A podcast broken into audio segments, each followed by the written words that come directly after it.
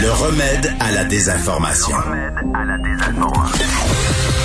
Mario Dumont et Vincent Dessureau. Cube Radio. On, je m'en étais pas rendu compte, mais ça faisait une entrée en matière pour notre prochain sujet parce qu'on va parler justement d'habitation, de la crise du logement, des difficultés à trouver un logement abordable à Montréal. Robert Baudry est membre du comité exécutif de la ville de Montréal, responsable entre autres de l'habitation, a beaucoup d'expérience euh, dans différents organismes dans le domaine avant son passage en politique avec euh, Valérie Plante. Monsieur Baudry, bonjour. Bonjour, Monsieur Dumont.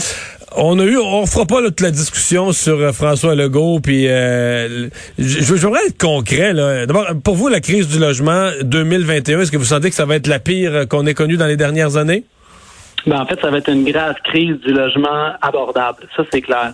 Parce que actuellement, ce qu'on voit là, c'est que les gens n'arrivent pas à trouver d'unités qui respectent leur capacité de payer. Euh, sans se mettre à la gorge, euh, ils peuvent pas avoir accès à un logement. Euh, on l'a vu dans Verdun, là, des fils immenses pour un 4,5 et on est loin encore du 1er juillet. Donc, L'année passée, c'était notre pire année là, au niveau des appels euh, au service de référence de l'OMHM pour le soutien et la référence. Cette année, on a l'impression que ça va être encore pire. Euh, causé par quoi? Ben, est causé par différents facteurs. Hein. Il y a eu une course, euh, une course euh, aux unités de logement. On le sait, hein, le, le, la pandémie a fait en sorte que euh, ben, le logement, c'est une forme de valeur refuge. Donc, les gens se sont dit, ah, il faut que je me trouve un logement, se sont dirigés vers ça. il y a eu beaucoup de mouvements aussi qui s'est fait, donc des gens qui ont, qui ont bougé d'appartement. Et comme, justement... on nous avait dit qu'il y avait beaucoup de gens qui avaient quitté Montréal pour l'extérieur, mais si on regarde la situation du logement locatif à Montréal, ça n'a pas l'air d'être le cas tant que ça. Ben, en fait, le problème, c'est que ce qui est disponible n'est pas abordable. On a au centre-ville de Montréal plusieurs unités qui ont été construites, par exemple, mais qui sont complètement inaccessibles pour les familles de la classe moyenne, alors que dans certains quartiers, le taux d'inoccupation qui est très, très bas. Donc, on se retrouve dans une espèce de, deux statistiques qui, qui, donnent une, espèce de faux sentiment que le, taux d'accès au logement est grand, mais au final, il n'est pas abordable. Donc, c'est pour ça qu'on parle d'une crise d'abordabilité du logement actuellement à Montréal. Euh, il y a des gens qui mettent le blâme sur la, folie des condos, là, qu'on a trop transformé en condos, c'est trop les condos ont poussé. Euh, ce qui peut apparaître vrai, là, si tu regardes ça au premier coup d'œil, tu dis c'est vrai, il y a des condos qui ont poussé partout. D'autre côté, tous ces condos-là se vendent, là, donc il y avait, ça répond à une demande de quelqu'un quelque part. Là?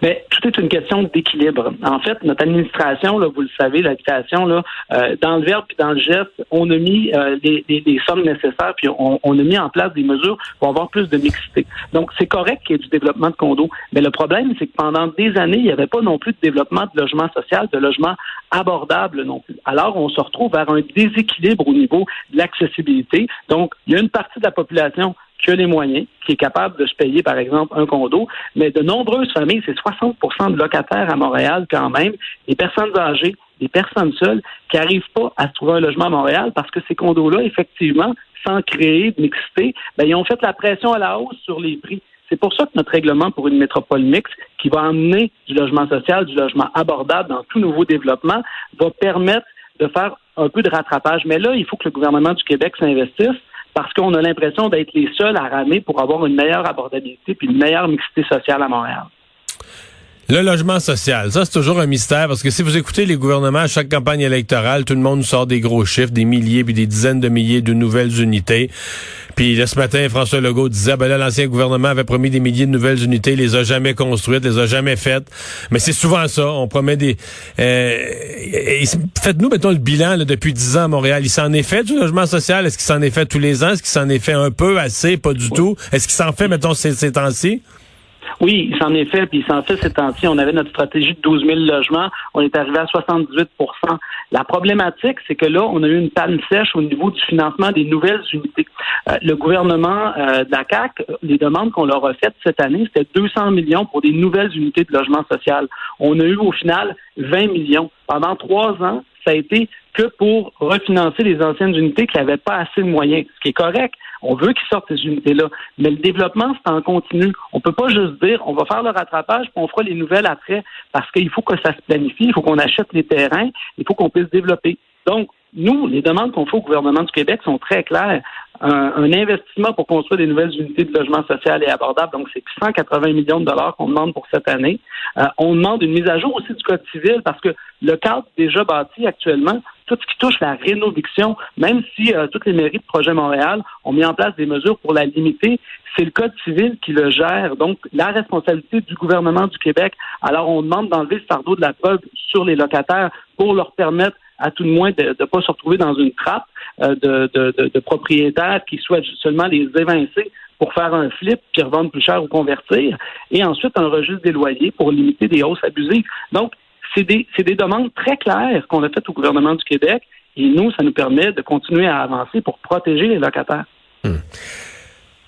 Dernière question, euh, qu'est-ce que vous allez faire comme administration? Parce que là, quand les gens n'ont plus de logement, la nouvelle solution, on l'a vu tout l'été passé, c'est de faire du camping, c'est d'installer des, des campements permanents dans toutes sortes de terrains vacants de Montréal.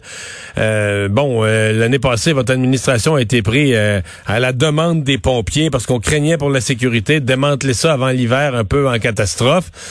Mais là, euh, c'est reparti. Là. On est le mois d'avril n'est pas fini. Il y a déjà des gens qui ont réinstallé leur campement ailleurs d'ailleurs. Et, plusieurs disent, ben là, au cours des prochaines semaines, gardez bien ça apparaître. Il va en avoir à plusieurs endroits des campements.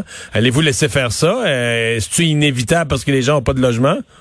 On met énormément de mesures, puis il faut faire attention là, entre les campements euh, la crise du 1er juillet, là, mais on met énormément de mesures pour soutenir les personnes. Pour ce qui est de l'itinérance, par exemple, on a ouvert, on a ouvert 1000 places en refuge pour permettre aux gens d'avoir un endroit sécuritaire. Hein. Un campement, c'est pas un endroit sécuritaire quand c'est grand comme celui de Notre-Dame et désorganisé. Autant pour les femmes qui se trouvent, on a vu, il y avait des risques d'incendie. Donc, on a des ressources de refuge nécessaires. On a investi là-dedans comme administration, puis on va continuer de le faire. Mais pour le 1er juillet, pour les gens qui sont actuellement à la recherche de logement, on a le service de référence. On a investi un million supplémentaire cette année dans le service de référence pour accompagner les personnes, à les aider à trouver des logements sur le marché privé sur le marché locatif ou sur le marché abordable communautaire. Euh, on a travaillé l'année dernière, puis on va continuer à travailler pour tout ce qui est la logistique, hein, euh, d'aider ces gens-là pendant qu'ils sont dans, dans, dans, le déménagement, l'hébergement aussi. On a fait l'hébergement de gens qui avaient perdu leur loyer. Donc, on investit sans précédent. Mais comme je dis, on est actuellement le palier de gouvernement qui avance le plus, mais on a l'impression qu'on avance seul. On a besoin d'un petit coup de main du gouvernement du Québec parce que la responsabilité de l'habitation, c'est une responsabilité qui est partagée. Montréal n'a pas tous les leviers en habitation. Le gouvernement du Québec en a de nombreuses qui peuvent éviter que de nouvelles personnes se retrouvent à la rue ou sur le trottoir. La chose certaine, nous, on va mettre les mesures en place pour laisser personne derrière, comme on l'a toujours fait. Robert Baudry, merci d'avoir été avec nous. Merci, M. Au revoir. On s'arrête.